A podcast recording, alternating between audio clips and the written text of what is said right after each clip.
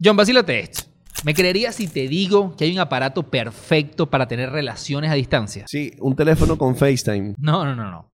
Esto es un aparato que le pone sabor a la relación. Epa, epa, epa, epa, Juan. Yo he visto videos de eso y te está yendo por otro lado. ¿No has visto video del Kissinger? Este aparato que te permite darte besos, literalmente besos a distancia. Yo pensaba que era otra cosa con lo que tú te ibas ahí. Bueno, John, pero ¿qué videos andas viendo tú? Bueno, men, echa el cuento ese que quieres echar, pues. Bueno, este aparato se conecta a tu teléfono y tiene una membrana de silicona que emula los movimientos que hace la otra persona sobre él. Es decir, que si dos personas lo usan al mismo tiempo, realmente pueden sentir como si se estuvieran besando. Eso está súper raro, no me gusta. Raro es poco, sobre todo si no lo lavas. ¿Tú te imaginas ese olor a saliva quedando ahí sobre esa membrana? Bueno, pero igual a eso u otras cosas puede oler una boca cuando le vas a dar un beso. Cosas como que, John, tú estás hoy como subido de tono, tú estás censura C. Juan, este cuento lo voy a seguir en el Telegram de nosotros porque está bueno. Sigue con tu cuento. Bueno, si te parece raro, pero aún lo quieres comprar, todavía no ha salido, pero está a puntico de estar disponible. Lo único chimbo es que la empresa dice que son para darse besitos normales, porque con lengua lo ven complicado. Eso va a ser la versión seguro 2.0 para renovarla.